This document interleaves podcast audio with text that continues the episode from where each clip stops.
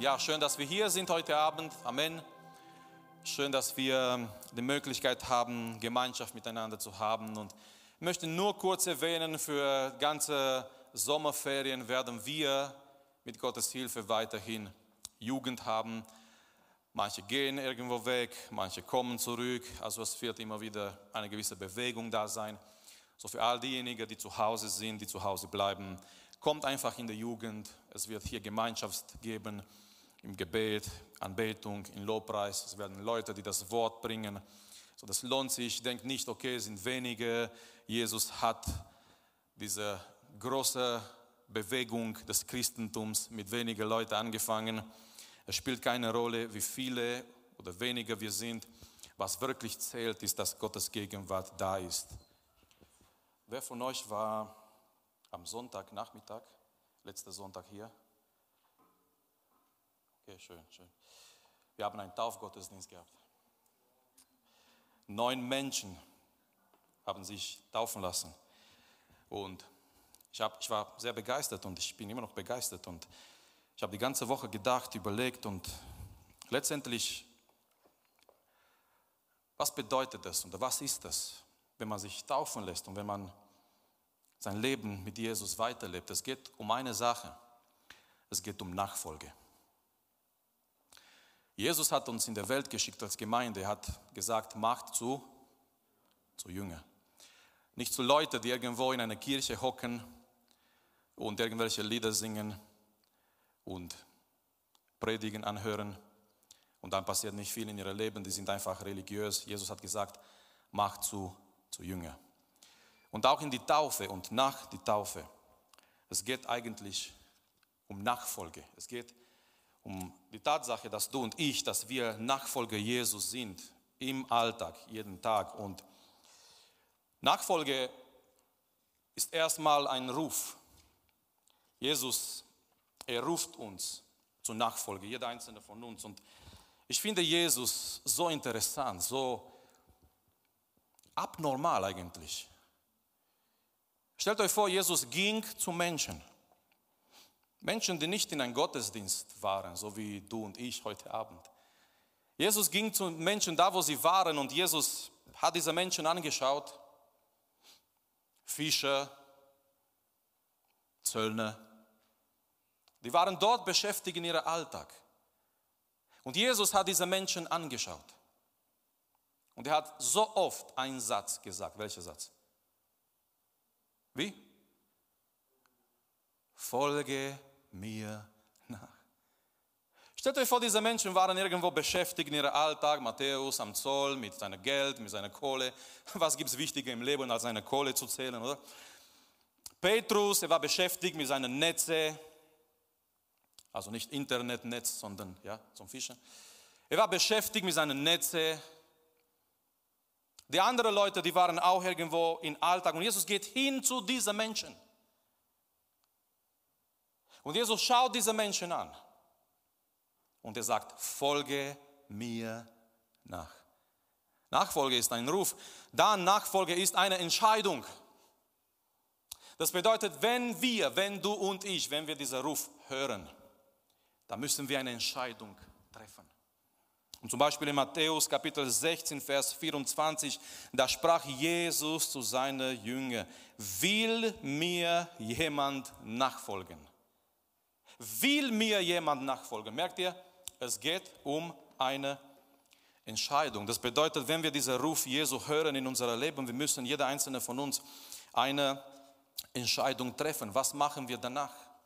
Wenn wir hören, dass Jesus uns ruft, seine Jünger zu sein, mit ihm zu leben, gerettet zu sein, ihm zu gehören, dann kommt diese Phase, dieser Moment, was ist deine und meine Entscheidung? Jesus sagt, wenn jemand mir nachfolgen möchte, dann, Nachfolge ist eine Beziehung und das ist das Schöne.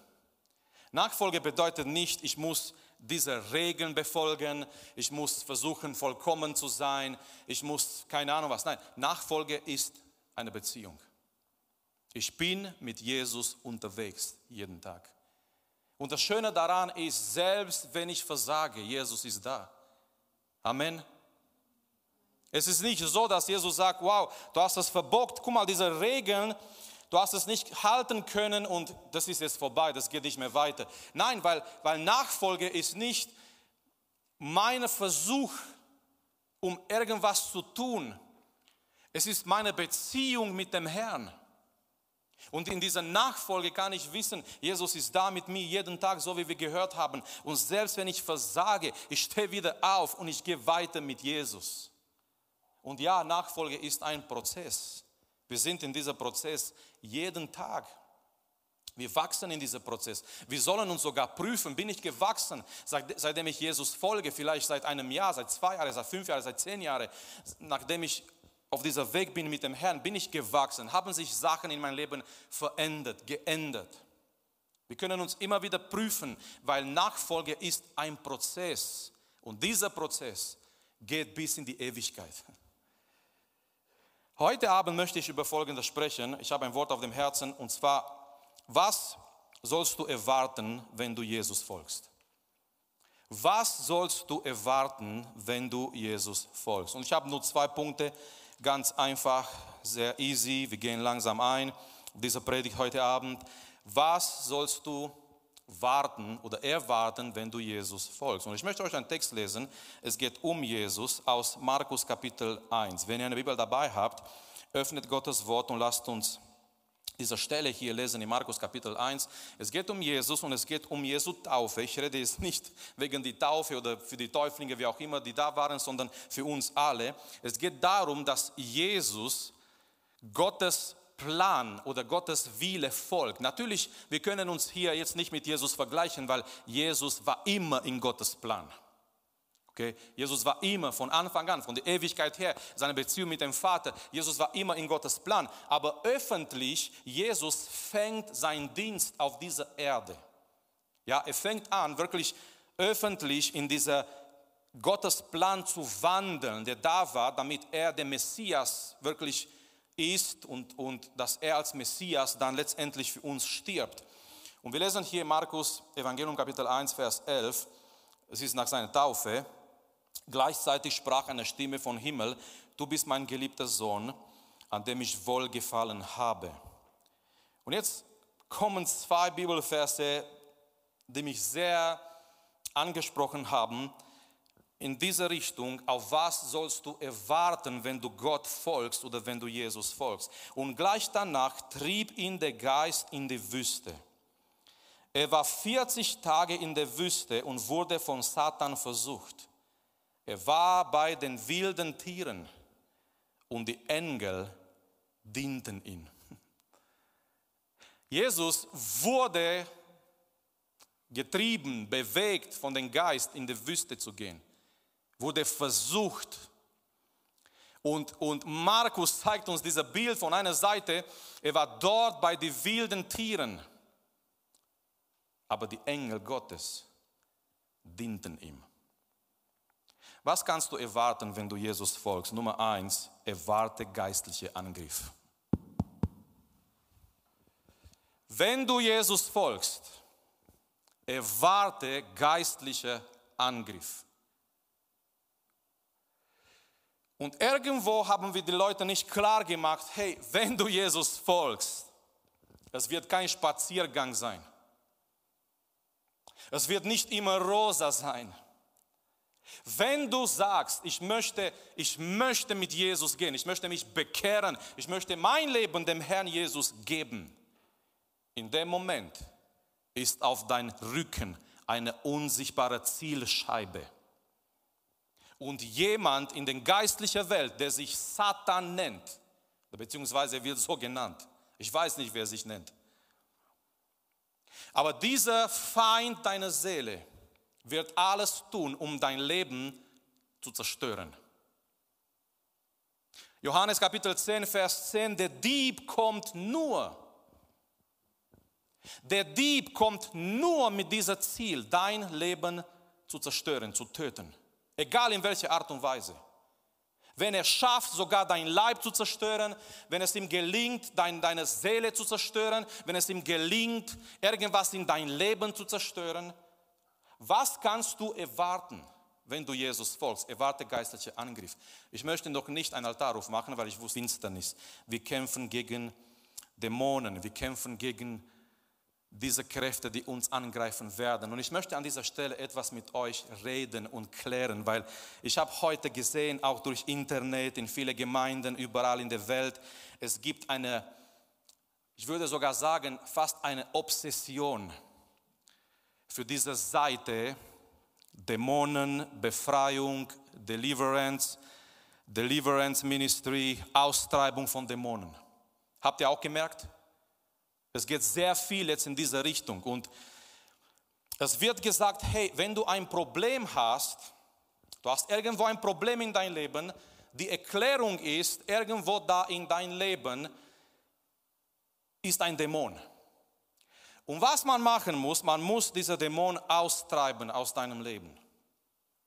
Es gibt sogar Bücher, habe ich, als ich jung war, sehr jung, sogar selber gelesen, die haben mich ein bisschen durcheinander gebracht. Es gibt Bücher, die sagen, wenn du dich bekehrst, schön und gut, du hast dich bekehrt, aber irgendwo in dein Leben schlummern noch Dämonen. Und man muss diese Dämonen auf dem Spur kommen, man muss diese Dämonen suchen und dann muss man diese Dämonen austreiben. Das Problem ist, viele Christen sind heutzutage verwirrt und die Frage im Raum ist, können Christen besessen sein? Können Christen, die zu Jesus gehören, brauchen Christen diese Austreibung in ihrem Leben, dass sie sagen, ja, okay, ich habe mich zwar bekehrt, aber jetzt nach diesen Jahren, ich merke irgendwo, da ist ein Dämon und ich brauche jetzt, dass jemand für mich betet für Austreibung. Und viele sind heute verwirrt und viele wissen nicht mehr, okay, kann doch da ein Dämon sein irgendwo in mein Leben? Was ist mit mir los? Können Christen besessen werden? Und die Art und Weise, wie wir auf diese Frage beantworten, beeinflusst sehr viel in unserem Leben.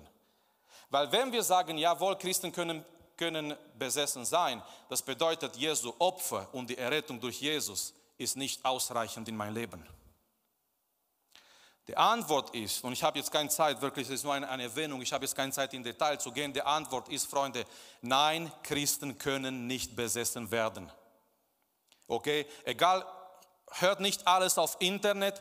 Schau mal, Christen, die gerettet sind, neu geboren, Leute, die zu Jesus gehören, die sind und die können nicht besessen werden. Warum? Ganz einfach, wir gehören zu Jesus.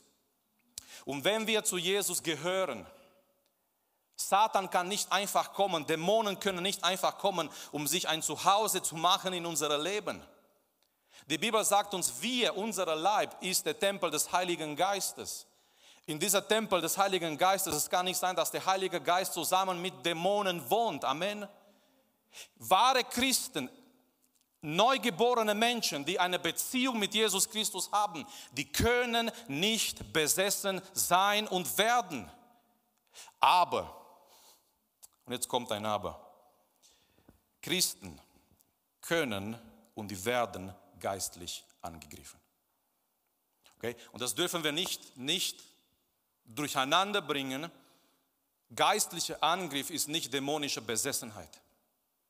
Christen können nicht dämonisch besessen werden. Das geht nicht. Von der Bibel her, wenn wir sowas glauben, dann haben wir ein großes Problem mit Gottes Wort. Weil nirgends in Gottes Wort, Paulus sagt nicht, okay, jetzt was ihr, was ihr jetzt machen müsst, zu keiner Gemeinde schreibt Paulus, jetzt müsst ihr füreinander beten, dass die Dämonen jetzt weggehen. Nein, die Dämonen sind weggegangen an dem Tag, als wir an Jesus Christus geglaubt haben. Das, die, die Sache ist, ja, Christen können und werden sogar geistlich angegriffen. Satan wird uns geistlich angreifen, wenn wir Jesus folgen. Sein Ziel ist, dass du und ich, dass wir sündigen, dass wir uns von Gott entfernen, dass wir am besten komplett zurück in das alte Leben gehen. Seine Methode ist die Versuchung. Er kommt oft mit Dingen aus unserer Vergangenheit. Wenn du gegen etwas gekämpft hast und Jesus hat dich befreit, Satan wird immer wieder kommen mit den gleichen Dingen. Weil er weiß ganz genau, wo deine Schwachstelle ist. Wenn du Probleme gehabt hast mit Selbstbefriedigung, mit Pornografie, mit Lügen, mit Klauen. Es gibt Leute, die müssen etwas klauen. Irgendwo ein Kuli, ein Blatt Papier, egal was. Und das ist wirklich eine Bindung. Und wenn, wenn, wenn Gott dich befreit von so etwas, ja, deine, deine Hände sind nicht mehr ein Magnet. Du bist nicht Magneto von X-Men, ja, dass alles sich auf deine Hände klebt. Du hast wieder was von irgendwo genommen, weil das ist wie eine geistliche Krankheit. Nein, wenn Gott dich befreit hat von etwas, Satan wird immer wieder kommen mit den Dingen aus der Vergangenheit, weil er weiß ganz genau, fünf Jahre, zehn Jahre, 20 Jahre hast du immer da ein Problem gehabt. So er kommt, er greift uns an mit, mit alten Sünden. Der Kampf, der Kampf, Freunde, ist in unseren Gedanken. So seien wir, seien wir ernst heute Abend. Zu wem von uns ist Satan gekommen an die Tür? Wer ist da? Satan. Hörner, Schwanz, alles nein. Wo geschieht dieser geistliche Kampf? In unseren Gedanken. Deswegen die Bibel spricht über diese Erneuerung von unseren Gedanken, ganz wichtig. Dieser geistliche Kampf, dieser geistliche Angriff geschieht sehr oft in unseren Gedanken. Deswegen es ist sehr, sehr wichtig, mit was erfüllen wir unsere Gedanken. Was denkst du nach, ganzer Tag? Mit was erfüllst du deine Gedanken? Wenn wir unsere Gedanken mit falschen Dingen erfüllen, es wird umso einfacher für Satan sein, uns anzugreifen in unsere Gedanken. Wenn wir unsere Gedanken mit Gottes Wort erfüllen, mit guten Dingen erfüllen, wenn wir unsere Gedanken auf Gott fokussieren, wenn wir, so wie wir gehört haben in dieser Zeugnis, sogar im Lobpreis, wenn du frei bist, wenn du freie Zeit hast und du kannst Lobpreis laufen lassen und deine Gedanken sind auf Gott fokussiert, ist umso schwieriger für Satan dich anzugreifen, weil dieser geistliche Kampf geschieht in unseren Gedanken. Er kommt mit negativen Gedanken. Er kommt mit Zweifeln. Er kommt mit Angst und Depressionen. Er kommt mit Entmutigung in deine Gedanken. Es ist alles in deinen Gedanken. Vergleich mit anderen. Du bist nicht so gut, du bist nicht so schön, du bist nicht so toll, du bist nicht so talentiert, du bist ein Niemand, du bist ein Nix. Wie oft hast du dich verglichen in deine eigenen Gedanken mit anderen Leuten? Er kommt mit Lügen. Jesus sagt, Satan ist der Vater der Lüge. Freunde, er hat es erfunden, okay? Und jedes Mal, wenn Satan zu uns kommt in unsere Gedanken, selbst wenn, wir, wenn er Teil von Wahrheiten bringt, er mischt das alles zusammen und letztendlich ist es eine Lüge. Lügen wie zum Beispiel, du bist nicht wertvoll. Jedes Mal, wenn du das, das gedacht hast über dich, das war jedes Mal eine Lüge Satans. Amen. Es war nicht ein echter Gedanke. Das war nicht ein guter Gedanke. Du wurdest angegriffen in deine Gedanken mit Lügen über Gott, über deine eigene Person. Gott liebt dich nicht, Gott hat dich vergessen. Du bist nicht wertvoll, du bist nicht gut genug. Du bist nicht geliebt. Niemand liebt dich. Schau dich doch an, wer soll dich lieben? Und wenn du zum Beispiel noch dazu in deiner Kindheit nicht genug Liebe von deinen Eltern empfangen hast, es ist noch einfacher, dass der Satan kommt auf diese Schiene und dass er genau da dich angreift in dieser Punkt. Du, du bist nicht geliebt, du wurdest nicht geliebt. Du hast keinen Wert, du bist nicht gut genug. Gott hat dich vergessen. Niemand redet mit dir. Und, und hier geschieht es. Es ist nicht auf, an die Türe. Es wäre viel einfacher, wenn der Satan kommt an meine Türe, weil dann erkenne ich ihn. Und da sage ich, hau ab, Satan. Ich mache die Türe zu. Geh zum Nachbarn oder nein, geh weg. Nein, auf der anderen Seite ist der Friedhof, der soll da hingehen. Geh auf die andere Seite.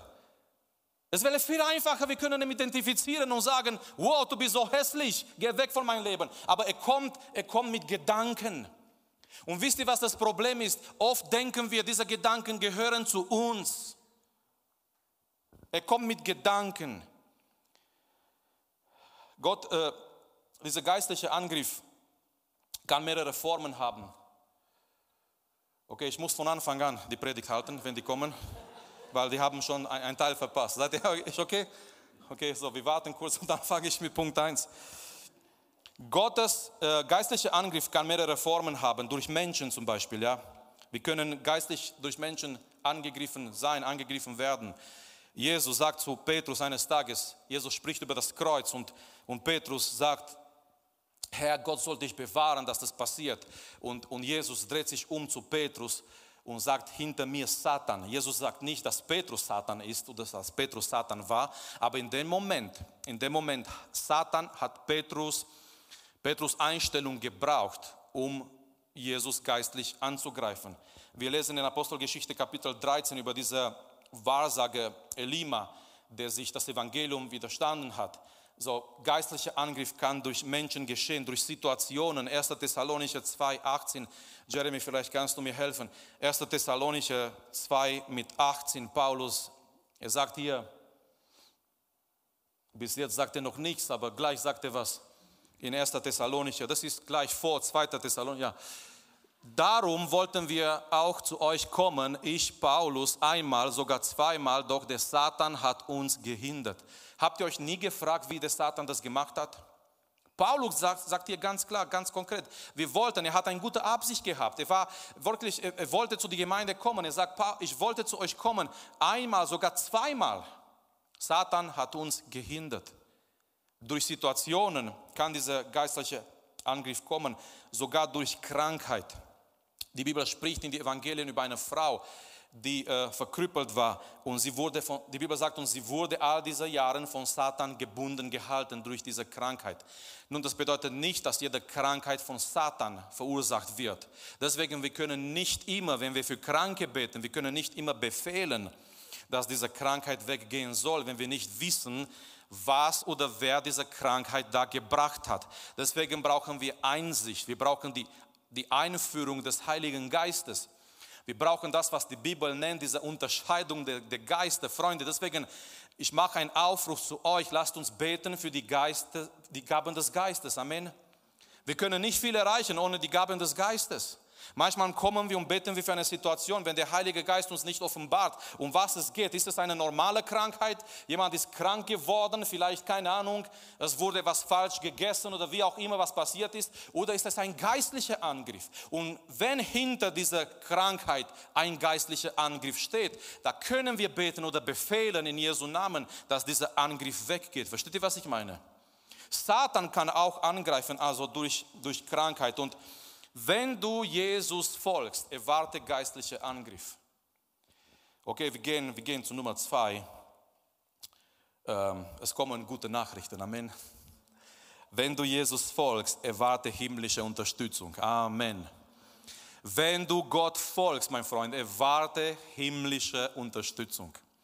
Und genau das geschieht hier in die Geschichte, die wir gelesen haben. Wir haben gesehen, okay, Jesu, Jesu wurde selbst geistlich angegriffen.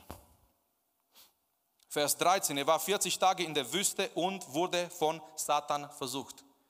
Und übrigens, wenn der Teufel, wenn der Teufel zu Jesus gegangen ist, um ihn zu versuchen, wer sind wir, dass wir denken, ach, zu uns kommt er nicht. Zum, mich lässt er in Ruhe. Übrigens, wenn Satan dich in Ruhe lässt, ist ein sehr schlechter Zeichen.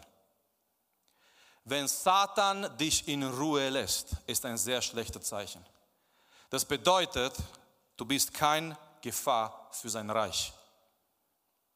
Du bist kein Gefahr für sein Reich. Gott möchte, dass wir solche Christen sind, dass wir eine Gefahr sind für Satans Reich. Dass der Satan und seine Dämonen sagen, oh je, wir haben ein Problem, diese Person fängt an zu beten. Stellt euch vor, so ein Christ zu sein, dass die Dämonen denken, oh nein, der fängt an zu beten. Oder dieser junge Mann, diese junge Frau fängt an, Lobpreis zu machen. Oder dieser junge Mann, diese junge Frau fängt wieder an, Zeugnis zu geben. Wir haben ein Problem. Satan hat keine Probleme mit den Christen, die in einer Gemeinde sitzen und die tun nichts für Gottes Reich. Er ist sogar zufrieden. Denkt nicht, wir haben früher gesagt, oh, Satan wird alles tun, dass du nicht in die Gemeinde gehst. Nein, das stimmt nicht. Satan lässt dich sogar, dass du in die Gemeinde gehst. Weil du denkst, solange du in die Gemeinde gehst, ist es alles in Ordnung. Satan will nicht, dass du für Jesus brennst. Er ist zufrieden mit gleichgültigen, gleichgültigen Christen, die in eine Gemeinde gehen. Die nennen sich Christen, die leben genauso. Es gibt diese, diese praktische Atheisten. Ich habe schon mal gesagt, praktische Atheisten sind Leute, die so leben, wie wenn kein Gott existiert. Ja, wir sagen, okay, die Bibel ist Gottes Wort, wir singen die Lieder, aber im Alltag, unser Glaube hat nichts mit unserem Leben zu tun. Wir leben von Montag bis nächsten Montag so, wie wenn es kein Gott existiert. Er bestimmt nicht unser Leben. Wir fragen ihn nicht nach seiner Meinung. Es interessiert uns nicht seine Wille für unser Leben. Wir beten nicht, wir lesen nicht Gottes Wort, wir brennen nicht für ihn. Wir gehen durch diese Predigtreihe über Erweckung. Das interessiert uns nicht, ob die Gemeinde erweckt wird oder nicht. Es ist uns alles egal. Praktische Atheisten, Leute, die sich Christen nennen, aber die leben, wie wenn es kein Gott existiert. Und Satan hat überhaupt keine Probleme mit solchen Leuten. Er lässt es, dass du in die Gemeinde gehst. Sein Problem ist, wenn du anfängst, für Jesus zu brennen. So geistliche Angriffe, warte geistliche Angriffe, wenn du Jesus folgst. Nummer zwei, ich habe gesagt, erwarte himmlische Unterstützung. Und hier lesen wir Vers 13, Jesus war dort draußen bei den wilden Tieren. Könnt ihr euch vorstellen, die Tiere, die durch ihn geschaffen wurden. Und dann kommt dieser schöne Kontrast und die Engel dienten ihm. Himmlische Unterstützung. Ich weiß nicht, was die Engel gemacht haben. Ich weiß nicht, wie die Engel ihm gedient haben. Die Bibel sagt uns in Gethsemane, als er gebetet hat, ein Engel wurde geschickt, um ihn zu stärken. Stellt euch vor, wie stark dieser geistliche Kampf war in Gethsemane, wenn Jesus betet, ein Engel wird geschickt, um ihn zu stärken. Aber eins weiß ich, wenn du Jesus folgst, erwarte himmlische Unterstützung. Ja, von einer Seite gibt es geistliche Angriff, von, alles, von einer Seite Satan und seine Dämonen, die werden alles tun, um dich zu verhindern, dass du wirklich für Gott lebst, dass du für Jesus brennst. Er wird alle möglichen Dinge in dein Leben bringen und geistliche Angriffe werden da sein. Auf die andere Seite, es gibt da in dein Leben himmlische Unterstützung. So, wenn du auf Jesus vertraust, wenn du mit Jesus gehst, wenn du zu Jesus gehörst, diese himmlische Unterstützung ist für dich, mein Freund. Jeden Tag, von morgens bis abends, du bist nicht alleine. Gott ist da, Gott ist bei dir, Jesus ist bei dir. 2. Timotheus Kapitel 4, Paulus sagt, alle haben mich verlassen. Wer von euch hat mal diese Erfahrung gehabt? Alle haben mich verlassen. Hey, meine Freunde sind alle weg. Ich weiß nicht, was ich falsch gemacht habe, aber keiner ruft mich an, so ungefähr. So Paulus schaut auf sein Handy, keine Botschaft auf WhatsApp, keine Botschaft der Ermutigung. Kein, hey Paulus, übrigens, ich habe gehört, du bist im Gefängnis, ich bete für dich. Paulus sagt, 2. Timotheus Kapitel 4, und das ist traurig, alle haben mich verlassen, aber, und ich bin so dankbar für ein Aber in Gottes Wort, Amen aber der Herr stand mir bei. Ist das nicht toll? Ja, alle haben mich verlassen. Die waren alle Menschen, die haben vielleicht Angst gehabt. Hey, Paulus ist im Gefängnis. Wer weiß, was mit uns passiert, wenn wir uns mit ihm identifizieren, wenn wir zu ihm stehen. Aber Paulus sagt, selbst wenn alle dich verlassen, erwarte himmlische Unterstützung. Der Herr war da, der Herr stand mir bei. Du hast Gottes Wort, so wie Jesus in der Wüste. Jesus hat Gottes Wort gehabt. Du hast Gottes Wort als eine himmlische Waffe gegen all die geistlichen Angriffe, die gegen dich kommen. Gebrauche Gottes Wort. Freunde, wir müssen zu Hause sein in dieses Buch. Amen. Ich, ich freue mich an diese Rentner-Treff heute Abend zu sein. Wir müssen zu Hause sein in dieses Buch. Wir können uns nicht. Warum sollen wir die Bibel lesen? Nicht, weil wir Gott gefallen dadurch, nein, wir sind stark gegen geistliche Angriffe. Gott sagt nicht, du sollst die Bibel lesen, dann bin ich happy im Himmel. Nein. Oder dann, dann, dann, dann werde ich dich segnen und du wirst nur gesund sein und nur eins haben in der Schule. Nein, es gibt einen Weg, um eins zu haben in der Schule. Lern zu Hause. Das ist es, das ist es.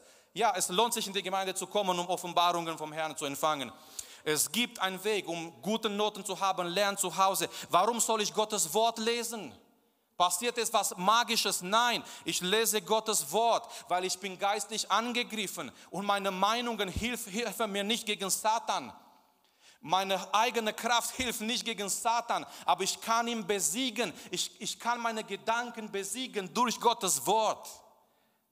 Deswegen liest Gottes Wort als junge Leute. Ich weiß, durch die ganzen Medien und Media. Wir haben sogar diese Disziplin verloren zu lesen überhaupt. Aber lies Gottes Wort, nimm dir Zeit, hab eine persönliche Bibel.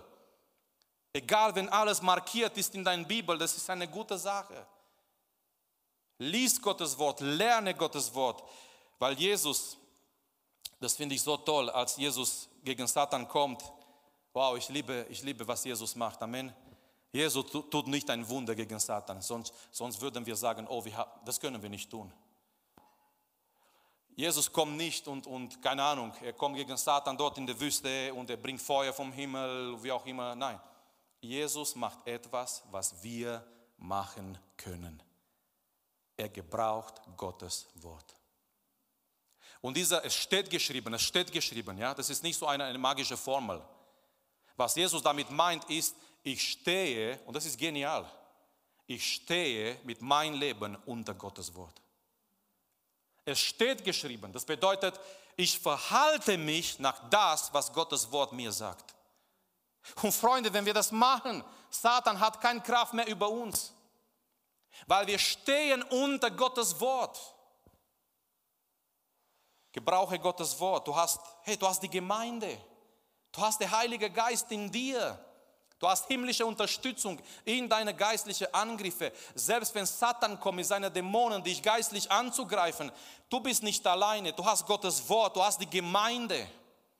Ich finde persönlich, wir machen viel zu wenig Gebrauch von, von dieser Gemeinschaft miteinander in geistlichen Angriff. Oft sind wir so und da möchte uns Satan in diesen Punkt bringen, keiner soll wissen. Ich gehe jetzt durch etwas, keiner soll wissen.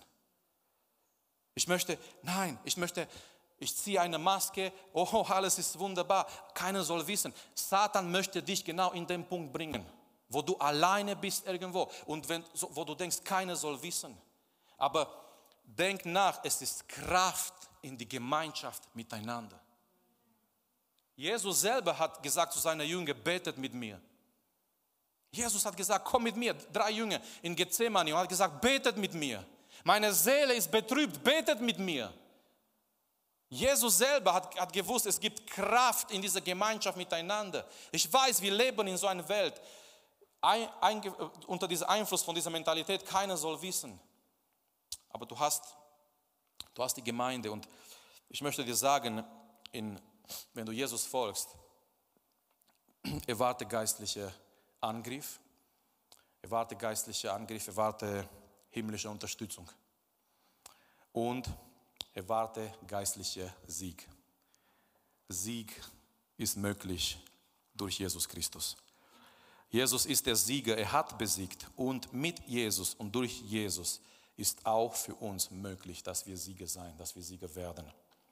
Wir merken hier an diesem Wort, Jesus wurde, wurde getrieben, geleitet durch den Heiligen Geist. Was das auch bedeutet, ganz wichtig, Jesus war in einer Verbindung mit dem Heiligen Geist. Also Jesus geht dort in die Wüste, er wird angegriffen, aber Jesus ist in einer Verbindung mit dem Heiligen Geist. Ich glaube, was wir brauchen auch in unserem persönlichen Leben, ist eben diese tägliche Verbindung mit dem Heiligen Geist. Und ich möchte kurz zum Schluss etwas lesen, was Paulus sagt in Galater Kapitel 5 im Vers 16. Ich glaube, das hat sehr viel mit geistlicher Sieg zu tun in unserem Alltag. Lebt im Geist lebt im Geist. Was bedeutet das? Es bedeutet, ich lebe in dieser Verbindung mit dem Heiligen Geist. Ich lebe unter, unter die Kontrolle des Heiligen Geistes über mein Leben. Und übrigens, wenn die Bibel sagt uns, wir sollen erfüllt sein mit dem Heiligen Geist, wir sollen nicht denken, der Heilige Geist ist eine Flüssigkeit. Was bedeutet mit dem Heiligen Geist erfüllt zu sein? Okay, ich bin bis hier erfüllt mit dem Heiligen Geist. Oder wie? Wie versteht ihr das? Ohne Witz. Wenn die Bibel sagt uns, wir sollen voll sein, erfüllt sein mit dem Heiligen Geist. Das bedeutet nicht, der Heilige Geist ist eine Flüssigkeit. Ich bin bis hier erfüllt mit dem Heiligen Geist. Da kommt der nächste, ich bin bis hier erfüllt mit dem Heiligen Geist. Wirklich, kannst du das messen? In die Bibel von etwas erfüllt zu sein, bedeutet unter die Kontrolle von dieser Sache zu sein. Wenn die Bibel sagt uns, die Pharisäer waren erfüllt mit Zorn, das bedeutet, in dem Moment, diese Pharisäer waren in ihren Emotionen, in ihren Gedanken, in ihrem Leben unter die Kontrolle von Zorn. Zorn hat ihre Aktionen, ihre Reaktionen bestimmt. Was bedeutet erfüllt zu sein mit dem Heiligen Geist? Ich bin unter die Kontrolle des Heiligen Geistes. Das bedeutet etwas, was ihr gerne sagt. Ich gebe den Heiligen Geist mehr Raum in mein Leben. Okay? Das bedeutet, unter die Kontrolle des Geistes zu sein. Das bedeutet, der Heilige Geist beeinflusst, kontrolliert mein ganzes Leben. Nicht ich. Wir reden oft, hast du den Heiligen Geist? Freunde, das ist die falsche Frage. Die Frage ist, hat der Heilige Geist dich? Der Heilige Geist ist nicht mein Besitz. Hast du den Heiligen Geist? Die Frage ist, hat dich den Heiligen Geist? Wie viel von dir hat der Heilige Geist? Ein bisschen nur am Sonntag in der Gemeinde oder hat der Heilige Geist dein ganzes Herz? Hat der Heilige Geist deine Emotionen? Hat der Heilige Geist einfach das, was du bist? Hast du den Heiligen Geist Raum gegeben in dein Herz? So Paulus sagt, lebt im Geist. Dann werdet ihr den Begierden des Fleisches nicht nachgeben. Merkt ihr, viele Christen, die wollen, die wollen nur die Begierden des Fleisches nicht nachgehen. Viel zu oft unser Christentum war nur, du darfst es nicht machen, du darfst nicht das anschauen, du darfst nicht rauchen, du darfst nicht trinken, du darfst keinen Sex haben vor die Ehe, du darfst nicht das anschauen. Viel zu oft unser Christentum war nur konzentriert auf, oh, das darf ich nicht machen, das soll ich nicht machen. Und wir haben versagt. Warum? Weil wir haben uns immer auf das konzentriert. Das darf ich nicht machen, das darf ich nicht machen. Paulus sagt anders lebt im Geist. Unser Fokus sollte nicht sein, das und das und das darf ich nicht machen. Unser Fokus soll sein, ich lebe im Geist. Versteht ihr, viel zu oft als Christen, wir haben uns auf das Negative konzentriert. Oh, Christ zu sein bedeutet, das mache ich nicht und das mache ich nicht und das darf ich nicht und das mache ich nicht. Und wenn du den ganzen Tag denkst, ich darf nicht Pornografie anschauen, du beschäftigst dich nur mit Pornografie in deinen Gedanken. Wenn ich es zu euch sage, denkt nicht an einen rosa Elefant. An was denkt ihr? Nein, wenn ich, wenn, wenn ich ganze Zeit sage, denkt nicht an einen rosa Elefant und ich wiederhole das, denkt nicht an einen rosa Elefant, denkt nicht an einen rosa Elefant. Irgendwann denkst du an einen rosa Elefant. Wenn wir uns als Christen immer auf das Negative fokussieren, das und das und das muss ich bekämpfen, darf ich nicht machen. Wir werden uns immer mit diesen Sachen irgendwie in unseren Gedanken beschäftigen. Paulus sagt, lebt im Geist. Wir sollen etwas Stärkere und Höhere haben in unserem Leben als diese Dinge und das ist unsere Beziehung mit dem Herrn. Und wenn wir im Geist leben, sagt Paulus, dann können wir, dann werden wir die Begierden des Fleisches nicht nachgehen, weil wir leben im Geist. Denn das Fleisch kämpft gegen den Geist und den Geist gegen das Fleisch und dieselben sind gegeneinander. Das ist unser Kampf in uns, in unserem Leben, in unserem Herzen, so dass ihr nicht das tut, was ihr wollt. Und jetzt kommt wunderbar Vers 18, regiert euch aber der Geist. Merkt ihr? Der Heilige Geist regiert mein Leben oder leitet mein Leben, beeinflusst mein Leben. Regiert euch aber der Geist, dann seid ihr nicht unter das Gesetz. Klar erkennbar sind die Werke des Fleisches. Merkt ihr, in Vers 16 sagt er Begierden des Fleisches. Wenn wir dieser Begierden des Fleisches nachgehen, es kommt zu den Werke des Fleisches. Aber wo liegt unser Sieg? Unser Sieg liegt in, den, in die Tatsache, dass wir im Geist leben. Und dieser im Geist leben bedeutet, ich habe eine Verbindung mit dem Heiligen Geist. Und der Heilige Geist kontrolliert und bestimmt immer mehr von meinem Leben. Und dann kommt er in Vers 25, wenn wir durch den Geist leben, dann lasst uns auch unser Leben im Geist führen. Dass wir leben durch den Geist. Ja, dass, dass wir einfach, das bedeutet, mit Gott zu leben in einer Verbindung mit dem Heiligen Geist. Dass der Heilige Geist wirklich, dass, dass wir ihm gehören. Dass der Heilige Geist mich hat. Alles von das, was ich bin mit alles, was ich bin. Meine Gedanken, meine Emotionen, meine Freizeit. Alles gehört dem Heiligen Geist. Oh, und denkt nicht, Gott ist ein Spaßverderber. Er ist nicht. Aber mit Gott macht den Spaß erst Sinn. Mit Gott macht den Spaß erst Sinn. Ohne Gott, den Spaß führt, führt zu einer Lehre, die wir nie erfüllen können. Dann sucht man immer nach Spaß und nach Spaß und das, das bringt gar nichts. Erst mit Gott können wir richtig Freude haben. Ich möchte die Sänger einladen, dass sie nach vorne kommen. Ich möchte dich fragen heute Abend, egal wer du bist, egal was deine Einstellung ist, bist du ein Nachfolger? Lebst du schon mit Jesus? Geht hin in alle Welt und macht zu Jünger, sagt Jesus. Macht zu Nachfolger.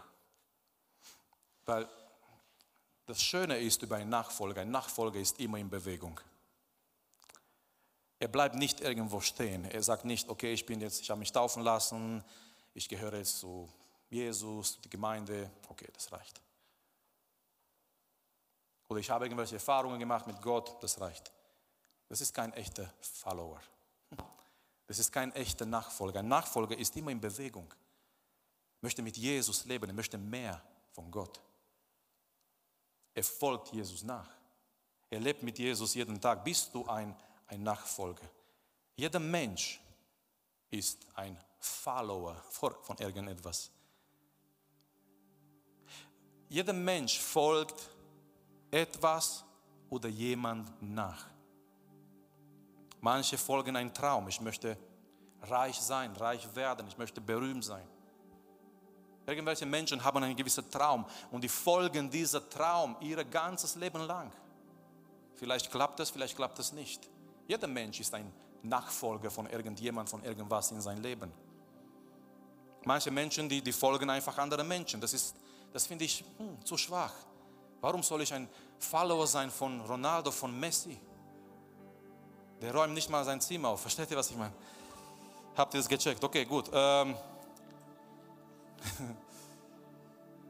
da steht sogar ein Name, sein Name drin. Also, warum soll ich ein Follower sein von irgendwelchen? Warum sind, warum sind diese Menschen besser als du und ich? Millionen von Follower. Die schreiben einen Satz und Millionen von Follower. Warum? Ich möchte jemanden etwas viel Höheres als das nachfolgen. Ich möchte mein Leben investieren in etwas, was mit Ewigkeit zu tun hat. Nicht nur mit dieser Erde. Ich möchte ein Nachfolger von Jesus Christus sein. Und heute Abend, dieser Ruf ist immer noch da. Jesus sagt immer noch zu Menschen, durch andere Menschen, folge mir nach. Es ist, es ist ein, ein Anfang von einem Abenteuer. Die Jünger haben nicht gewusst, was, was auf ihr Leben zukommt. Wenn Jesus kommt und sagt am ersten Tag, folge mir nach. Die haben nicht gewusst, was alles passiert, passieren wird, auch in diese drei Jahre und danach. Aber wisst ihr, was die auch nicht gewusst haben? Die haben nicht gewusst, wie ihr Leben verändert wird. Wer hätte gedacht, aus einem Zöllner, wir haben das, der Evangelist Matthäus, aus Petrus haben wir dieser Fels. Jesus hat gesagt, da werde ich meine Gemeinde bauen, nicht auf Petrus, auf seine Aussage natürlich. Und der Erste, der gepredigt hat in die Urgemeinde. Und wir können die anderen nehmen und über jede reden, aber das möchten wir natürlich nicht. Wir möchten zum Schluss kommen mit dieser Predigt. Aber wer, wer hat gedacht von all dieser Jünger, was passieren wird in ihrem Leben, allein durch diese Aspekt, dass sie dieser Ruf gefolgt haben, folge mir nach. Und heute Abend Jesus Christus ist hier in dieser Gottesdienst und sein Ruf gilt für jede einzelne von uns, folge mir nach. Du folgst vielleicht ein Traum, ein Ziel, der viel zu klein ist, mein Freund. Verstehe heute Abend, Gott hat ein besseres, höheres Ziel für dein Leben. Amen. Nicht nur ein toller Job zu haben, einen Freund, eine Freundin zu finden, ein Porsche zu fahren. Und was passiert nachher, wenn du Langeweile hast von dieser Porsche? Was kommt danach? Nochmal Geld zusammen, zusammensammeln für ein Ferrari und keine Ahnung was. Nein, es gibt etwas viel Schöneres als Porsche und Ferrari zusammen, Jesu nachzufolgen. Deswegen kaufe ich mir kein Ferrari, weil ich folge Jesus nach. Das sollte auf ein T-Shirt stehen. Amen. Wenn dir die Predigt weitergeholfen hat, dann teile sie gerne mit deinen Freunden und Bekannten. Abonniere unseren Podcast, um keine weitere Predigt zu verpassen. Und wenn du unsere Arbeit unterstützen möchtest, findest du auf unserer Webseite unter gegotrossingen.de weitere Informationen. Wir freuen uns, dass du heute dabei warst.